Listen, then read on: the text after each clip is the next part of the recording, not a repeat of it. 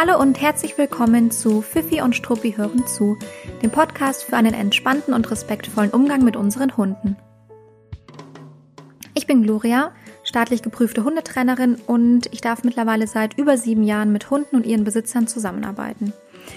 Gerade hat das neue Jahr 2020 angefangen, also vor wenigen Wochen. Und was gibt es am Anfang von jedem Jahr? Ganz viele gute Vorsätze natürlich. Heute sprechen wir darüber, warum es am Anfang des Jahres Sinn machen kann, einen Jahresplan und Trainingsziele für sich und seinen Hund festzulegen.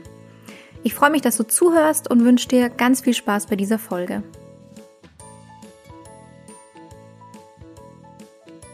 Wahrscheinlich kennt es jeder von euch, dass am Anfang von einem neuen Jahr über gute Vorsätze und Ziele gesprochen wird. Und auch wenn ich selbst gar kein großer Fan von diesen typischen Vorsätzen bin, gibt es eine Möglichkeit, das auf unsere Hunde zu übertragen im weiteren Sinne. Und das finde ich absolut sinnvoll und hilfreich. Deshalb wollte ich gern die heutige Podcast-Folge dafür verwenden, euch eine Möglichkeit vorzustellen, wie man das Zusammenleben mit dem Hund für das neue Jahr etwas vorausplanen kann.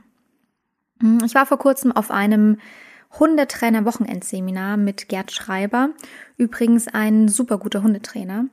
Und der hat darüber gesprochen, dass es sinnvoll sein kann, die nächsten Monate oder auch Jahre mit dem Hund etwas vorauszuplanen, um dann zu wissen, was auf einen selbst und auf den eigenen Hund zukommt, so dass man im Grunde frühzeitig auch das Training dahingehend anpassen und ausrichten kann.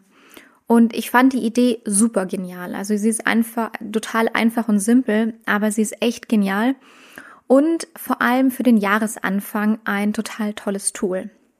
Das heißt, man überlegt sich, was passiert eigentlich in diesem Jahr? Also was passiert in 2020? Steht da vielleicht ein Jobwechsel an? Sind da ähm, verschiedene Urlaube geplant? Gibt es längere Abwesenheiten? Mm, also von einem selbst natürlich. Kommt der Hund mit in den Urlaub oder wird eine Betreuung benötigt? Stehen vielleicht Untersuchungen oder Operationen für den Hund an? Also muss irgendwas gesundheitlich gemacht oder überprüft werden? Man kann sich auch überlegen, wie alt ist denn der, der eigene Hund eigentlich? Mm, also kann man zum Beispiel Entwicklungsphasen absehen, die ein bisschen mehr Aufmerksamkeit benötigen werden. Das ist vor allem für Besitzer von Welpen und Junghunden interessant, aber sicherlich auch von Besitzern äh, von älteren Hunden, mm, die vielleicht aufgrund ihres Alters ein bisschen mehr Aufmerksamkeit benötigen. Und am besten holt man sich ein Blatt Papier und skizziert darauf einen Zeitstrahl mit den einzelnen Monaten von Januar bis Dezember und markiert sich dann einfach, wann etwas passieren wird und was passieren wird. So kann man das für sich ein bisschen besser visualisieren. Hm, das heißt, man sieht dann direkt auf einen Blick, was als nächstes ansteht und kann sich dann auch überlegen, wie und ob man das vielleicht vorausplanen kann. Und ich habe mir überlegt, dass wir das jetzt einfach einmal gemeinsam machen zum Thema Urlaub, hm, also exemplarisch für eure persönliche Situation, aber in den Urlaub fahren ja die meisten hin und wieder. Und ja, lasst uns mal dieses Thema gemeinsam ansehen. Beim Urlaub ist natürlich die allererste Frage, kann der Hund mitkommen oder bleibt er zu Hause? Wenn der Hund nicht mit in den Urlaub kommen soll, und es gibt ja verschiedene Gründe, die da auch wirklich dafür sprechen, sich dagegen zu entscheiden, mm, dann ist es natürlich das Thema, wer betreut den Hund? Gibt es schon eine Hundebetreuung? Ähm, Kennt der Hund diese Betreuung? Kennt die Betreuung den Hund? Und gibt es vielleicht in dem Alltag, den der Hund dort miterlebt, etwas, was stark von dem eigenen Alltag abweicht? Also es kann zum Beispiel sein, dass der Hund dort mit anderen Tieren, also Katzen oder anderen Hunden äh, umgehen können muss oder andere Dinge vielleicht für den Alltag können muss, dass er mit ins Büro kommt oder hm, ach, ich weiß es gar nicht. Es gibt ja unterschiedlichste Situationen. Ähm, das heißt, ähm, überlegt euch gerne auch ähm, nicht nur, wer betreut den Hund, sondern auch, wie sieht der Alltag dort aus und kennt mein Hund das alles? Gibt es da neue Situationen? Sollte ich da noch irgendwas im Vorfeld üben? Und was ich auch immer spannend finde, sich zu überlegen, kann der Hund dort entspannen? Und das ist, finde ich, wirklich auch, also ja, eine richtig wichtige Überlegung tatsächlich. Also wenn ihr euch da unsicher seid, dann ähm, baut eine Phase ein, in der man dann eben ähm, äh, eine, ja, einfach Entspannungsrituale vielleicht aufbaut, die man dann auch dort in die Betreuung mitnehmen kann. Genau. Auch wichtig natürlich, sagt der Betreuung frühzeitig Bescheid. Es ist ja doch hin und wieder so, dass man stark davon ausgeht, dass äh, die Schwester, der Kumpel, der Bruder, die Schwiegermutter auf den Hund aufpasst und dann am Ende kommt doch irgendwas dazwischen. Mm, das heißt, wenn da jemand im Freundes- oder ähm, Familienkreis auf den Hund aufpassen soll, dann sagt er gerne frühzeitig Bescheid. Die äh, andere Situation ist natürlich, dass der Hund mit in den Urlaub kommen kann. Das ist ja auch super. Dann würde ich tatsächlich damit anfangen, mir zu überlegen, wie sieht denn die Anreise aus? Also fährt man mit dem Auto oder dem Zug ähm, oder ist man vielleicht sogar mit dem Flugzeug unterwegs? Ähm, muss dem Hund das erst noch beigebracht werden oder kennt der Hund es schon? Ähm, ich glaube, es gibt nichts nervigeres und stressigeres, als wenn man eine, ich weiß nicht, neun oder zehn Stunden Autofahrt beginnt und der Hund schon hechelnd und gestresst mit dem Auto sitzt, weil er einfach nicht gerne Auto fährt. Also das trägt ja dann auch nicht wirklich zur Urlaubsstimmung bei. Also da lohnt es sich schon, sich, sich einmal Gedanken zu machen über die An- und Abreise und ob es da etwas gibt, was man dem Hund vielleicht im Vorfeld noch beibringen müsste, damit es dann eben entspannt ist. Die Unterkunft ist ein zweites Thema, hm, weil es macht einen großen Unterschied, ob man ähm, in ein Hotelzimmer geht oder in ein Ferienhaus. Hm, bei einem Hotelzimmer muss man sich mal überlegen oder nachfragen im Hotel, ob der Hund mit ins Restaurant darf oder ob er eben dann alleine im Hotelzimmer bleiben soll. Und auch da natürlich wieder die Frage, kann der Hund das? Kennt der Hund das? Kann der Hund alleine in fremder Umgebung bleiben oder kann man dafür eben noch was aufbauen? ähm, im Vorfeld, ähm, was dem Hund da dann einfach und einem selbst sehr, sehr, sehr dienlich ist. Hm. Das ist meistens in einem Ferienhaus ein kleines bisschen entspannter, weil da ja in der Regel keine anderen Gäste sind und der Hund nicht in einem einzelnen Zimmer bleiben muss, sondern da meistens überall hin mitkommen kann. Hm. Aber dafür gibt es dann vielleicht andere Herausforderungen. Dann kann man sich natürlich auch anschauen, welche Impfungen werden benötigt oder gibt es besondere Behandlungen, die, die benötigt werden. Also in, in den südlichen Ländern von Europa ist es zum Beispiel oft so, dass man dann eben ein Spot-on-Präparat auf den Hund geben sollte. Ähm, oder da gibt es eben Empfehlungen von den Tierärzten, denen man da gerne nachgehen kann, wenn man möchte. Bei einem Städtetrip würde ich mir tatsächlich relativ gut überlegen, kann man das dem Hund überhaupt zumuten? Beziehungsweise kann man das dem Hund und sich selber überhaupt zumuten?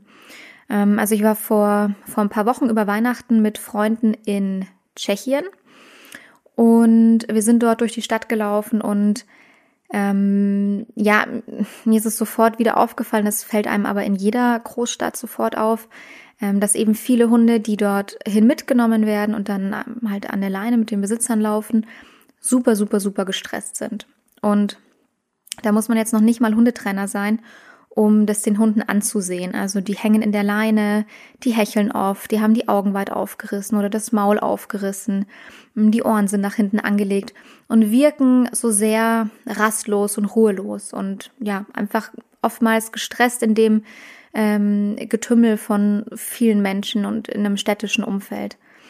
Also ich persönlich wäre super unentspannt, ähm, mit meiner Hündin einen Städtetrip zu machen, obwohl wir selbst in der Münchner Innenstadt leben. Also natürlich kennt meine Hündin das städtische Umfeld, aber ähm, ich versuche sie da so gut es geht rauszuhalten und also auch für meine Hündin wäre ein Städtetrip überhaupt nichts und ähm, würde nicht nur sie stressen, sondern auch mich.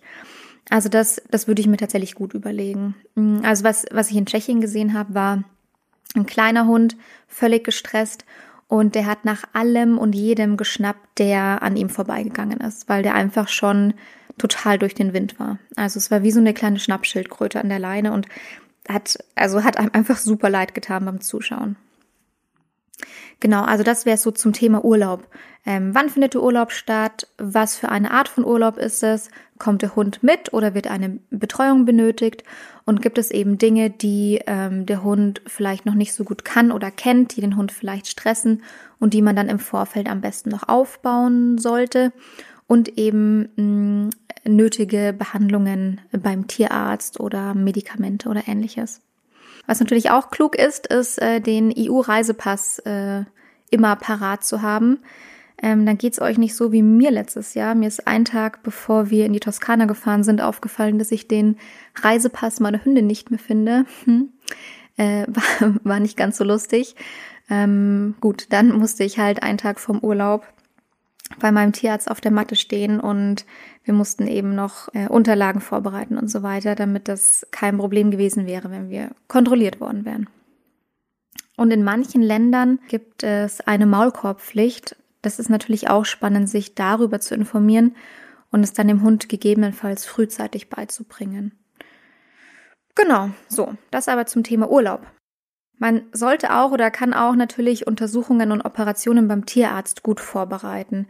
Da würde ich erstens mal darauf achten, wie ist denn der zeitliche Abstand zu anderen Ereignissen im Laufe des Jahres, ähm, weil es wäre schon super, wenn nicht zu viel innerhalb von ein und demselben Monat passiert. Vor allem, wenn da eben Untersuchungen oder Operationen und Eingriffe mit, mit reinfallen. Und denkt dran, dass Hunde nach sehr aufregenden oder auch sehr belastenden Situationen, wie zum Beispiel Untersuchungen oder Behandlungen, ähm, noch mindestens ein bis zwei Wochen sensibler im Alltag auf Reize reagieren können, weil die einfach noch ein bisschen gestresster sind. So dieses Grundstressniveau, grundsätzliche Stresslevel vielleicht noch etwas erhöht sein kann, ja. Da sind natürlich alle Hunde ein bisschen unterschiedlich, aber ich würde immer darauf achten, dass ähm, vielleicht ein, zwei Wochen davor es sehr ruhig ist und auch ein, zwei, drei Wochen danach eher ruhiger zugeht im Alltag, wenn das möglich ist. Jobwechsel und Wohnungswechsel sind natürlich auch noch große Themen ähm, und auch große Themen, auf die man den Hund auf jeden Fall frühzeitig vorbereiten sollte. Ich meine, ein Jobwechsel ist für den Hund jetzt nicht ganz so spannend, wenn man den Hund vielleicht gar nicht mitnimmt in die Arbeit. Hm, dann weiß man vielleicht nur, dass man selber vielleicht mental nicht ganz so viel ähm, Zeit um auf und Aufmerksamkeit dem Hund schenken kann in, in der Phase. Aber es ist natürlich dann etwas spannender für den Hund, wenn der sich an eine neue Büroumgebung gewöhnen muss oder auch bei einem Wohnungswechsel an einen komplett ähm, neuen Alltag in, in, einem neuen, in einer neuen Wohnung oder in einem neuen Haus. Im Grunde kann man all diese Dinge ähm, frühzeitig planen, sich darauf vorbereiten. Diese Vorbereitungen kann man gerne auch alleine treffen. Ähm, wenn ihr euch da aber bei manchen Themen unsicher seid, dann macht das doch gerne in Begleitung von einem Hundetrainer oder Verhaltensberater. Das kann einem echt den Alltag einfacher machen, wenn, wenn man große Ereignisse mh, mm, ja ein bisschen strukturierter angeht. Was natürlich auch ein Riesenthema ist, habe ich jetzt noch gar nicht angesprochen, wäre sowas wie Familienzuwachs. Also wenn vielleicht jemand aus einem engen Familienkreis oder die Besitzerin selbst schwanger ist und ein Kind erwartet.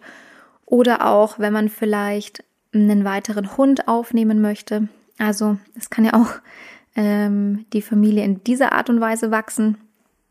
Dann würde das dann natürlich auch mit, mit reinfallen und man könnte es sich auf dem Jahresplan ganz gut dann notieren und alles vorbereiten. So, ähm, dann haben wir den Jahresplan. Und neben diesem Jahresplan kann man sich auch noch konkret überlegen, welche Ziele im Training oder im Zusammenleben man für sich und seinen Hund festlegen möchte. Also stellt euch gerne auch die Frage, gibt es noch Themen, an welchen ihr arbeiten möchtet mit eurem Hund? Und diese Trainingsziele kann man sehr, sehr, sehr gut formulieren und angehen, indem man drei Aspekte berücksichtigt, die, die wir jetzt einfach mal durchgehen zusammen. Der erste Aspekt wäre, um welches Thema geht es?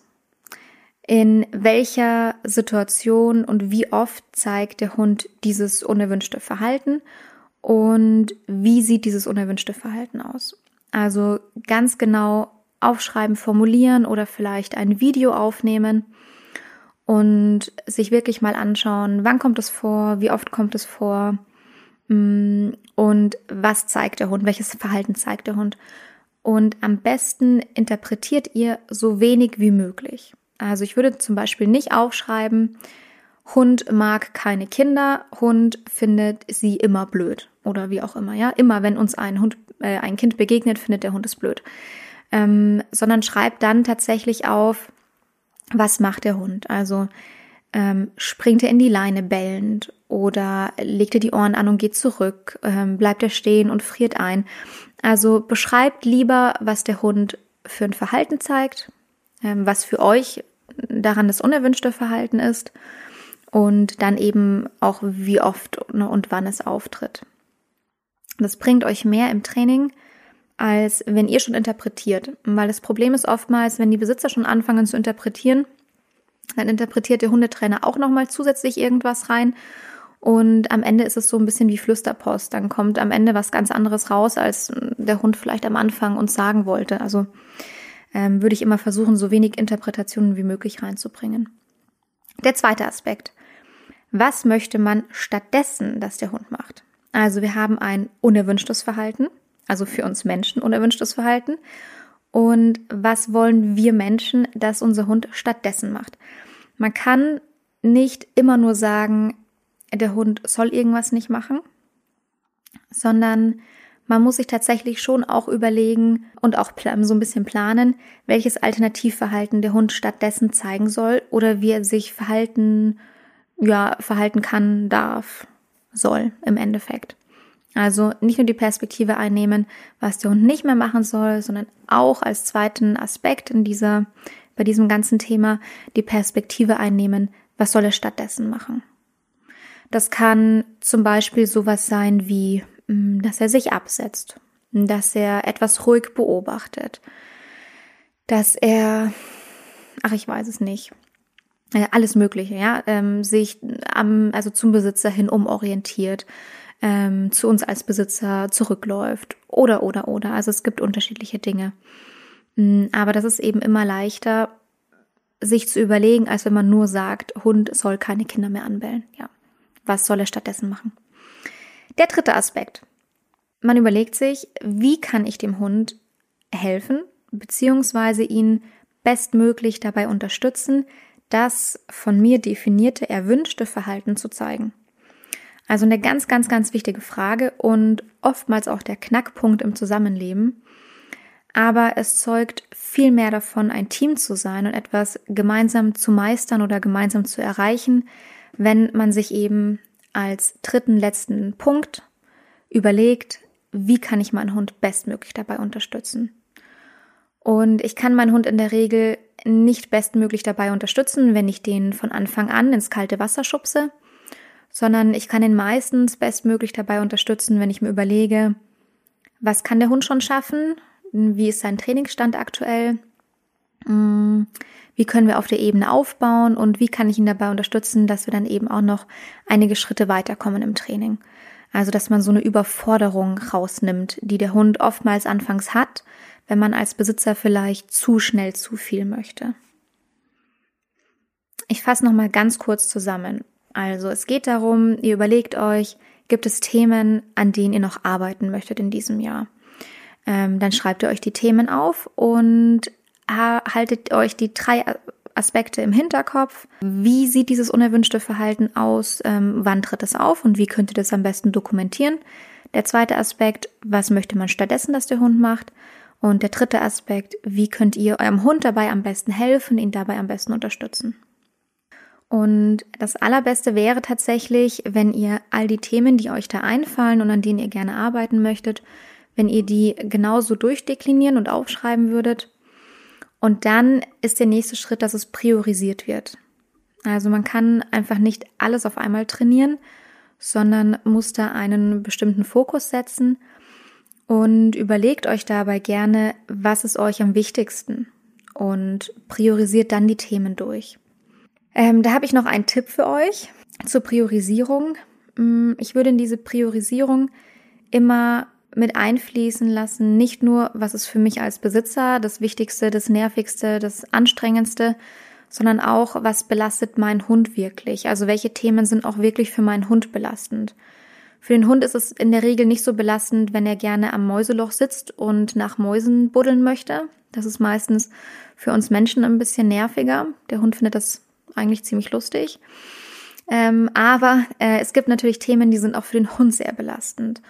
Und wenn es sowas ist wie zum Beispiel, mh, mm, ihr wüsstet, der Hund müsste eigentlich mal eine Zahnbehandlung bekommen, eine Zahnreinigung, aber er kommt nicht gut mit dem Tierarzt aus oder ist dort sehr gestresst oder er reagiert aggressiv, dann ist das ein Thema, das ich zum Beispiel immer, immer, immer zuallererst trainieren, üben und angehen würde. Das hätte für mich die höchste Priorität, weil er die Gesundheit von meinem Hund dahinter steht.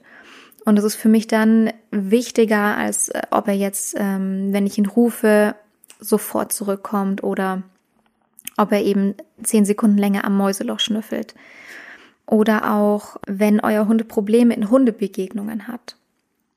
Und sich da einfach bei jedem Spaziergang, sagen wir mal, ihr wohnt auch vielleicht im städtischen Umfeld, ihr trefft bei jedem Spaziergang 15 Hunde und euer Hund ist außer sich und ähm, springt in die Leine, bellt die anderen Hunde an oder ähnliches, kann sich sehr, sehr schlecht nur wieder beruhigen danach.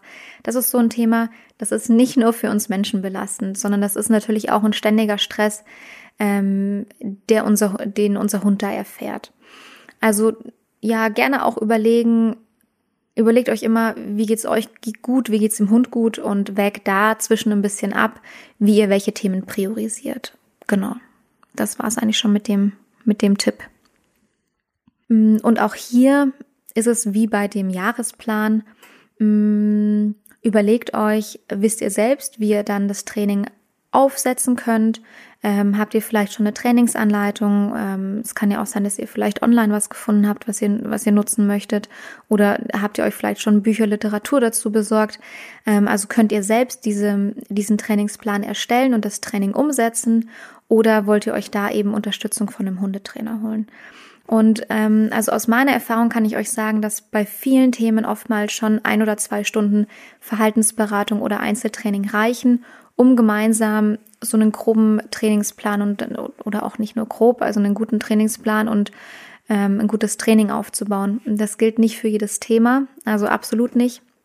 Aber bei vielen Themen ähm, bringt es einem oft schon sehr, sehr, sehr weiter, wenn man da mal ein bis zwei Stunden investiert. Genau, und dann geht's eigentlich in die Umsetzung und ihr könnt direkt losstarten. Ich dachte mir, es ist vielleicht auch spannend, euch mal zu erzählen, was meine eigenen Themen in, diesem Jahr sind, weil Hundetrainer, Hunde sind ja auch nicht unbedingt perfekt, also ganz, ganz im Gegenteil. Und bei mir sind die zwei Themen, zwei Themen, nein, das Hauptthema eigentlich, ja doch, zwei Themen habe ich. Mm, ein Thema ist, dass ich das Alleinebleiben nochmal kontrollieren und festigen möchte. Also meine Hündin kann gut alleine bleiben. Aber es wird einfach in den nächsten äh, Wochen, Monaten, in dem nächsten, also in dem anstehenden Jahr, ähm, hin und wieder Phasen geben, wo die ein paar Stunden am Tag alleine ist. Völlig im Rahmen des Machbaren. Also wir sprechen hier äh, von überschaubaren Zeiten. Aber dadurch, dass ich das weiß, will ich einfach nochmal die Kamera aufstellen, meine Hündin ein bisschen beobachten beim Alleine bleiben, kontrollieren, ob sie wirklich so entspannt ist, wie ich denke. Und das einfach nochmal auch über verschiedene kleinere Übungen und Tools im Alltag, ähm, ja, nicht, nicht unbedingt trainieren, aber ich sag mal festigen, ja, um es ihr noch, noch hübscher, noch schöner, noch entspannter zu machen in den Zeiten, in denen ich eben nicht da bin und sie ganz allein in der Wohnung ist. Mm, und das zweite Thema ist, dass uns eventuell ein Umzug bevorsteht, ja, oder relativ sicher sogar Daumen drücken. Und dafür kann ich jetzt schon anfangen, Konstanten aufzubauen in unserer jetzigen Wohnung, die ich dann eben in die neue Wohnung mitnehmen könnte. So, dass meine Hündin sich so schnell wie möglich auch in der neuen Umgebung, in der neuen Wohnung wohlfühlen kann. Genau, das sind so meine Themen. Das heißt, wenn ihr das so macht oder machen möchtet, wie ich euch das vorgeschlagen habe, ähm, jetzt in, in, in dieser Folge, dann habt ihr am Ende bestenfalls einen übersichtlichen Jahresplan. Ihr wisst, was ihr planen und organisieren müsst und auch eine Liste mit priorisierten Trainingszielen, die ihr dann gemeinsam angehen könnt. Also eigentlich eine super Ausgangssituation. Und übrigens, weil es gerade so gut zum Thema passt, Hunde können immer, immer, immer lernen, egal in welchem Alter. Also den Status quo, den ihr habt im Zusammenleben mit eurem Hund, den kann man immer verändern und immer verbessern. Also ähm, wir können unseren Hunden nicht das Fliegen beibringen, das ähm, habe ich in der letzten Folge schon gesagt, aber wir können immer, immer, immer den Status quo verbessern. Genau. Hm, ich muss sagen, ich bin total gespannt, welche Ziele du für dich und deinen Hund hast und ich würde mich auch total freuen, wenn du das mit mir teilen möchtest. Und ich würde euch ähm, eigentlich so gerne dabei unterstützen, diesen Jahresplan aufzustellen, weil ich das Thema so gerne mag. Und deshalb habe ich mir zum einen überlegt, dass ihr eure Pläne und Gedanken dazu natürlich gerne mit mir teilen könnt. Ähm, das könnt ihr auf Instagram machen oder auch in unserer eigenen Facebook-Gruppe. Ähm, also da gerne beitreten, wenn ihr da noch nicht drin seid. Mm, aber ich möchte auch gern zusätzlich dazu eine Stunde Verhaltensberatung an einen von euch verschenken. Und da nehmen wir uns dann einfach gemeinsam ein oder eineinhalb Stunden Zeit, gucken uns eure individuelle Situation an und überlegen uns dann gemeinsam euren Jahresplan und stellen die Trainingsziele gemeinsam auf.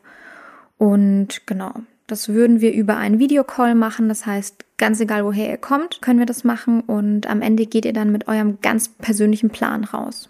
Und ja, wisst, was auf euch zukommt in dem nächsten Jahr. Wenn du möchtest, dass wir uns gemeinsam deine Situation anschauen, wenn du diese Verhaltensberatungen bekommen möchtest, dann mach gerne mit.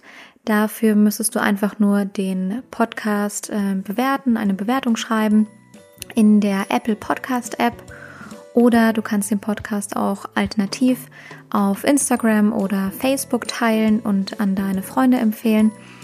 Mach davon einfach einen Screenshot, also entweder von der Bewertung oder von deinem geteilten Post und schick mir den Screenshot an gloria.fifiundstruppi.de.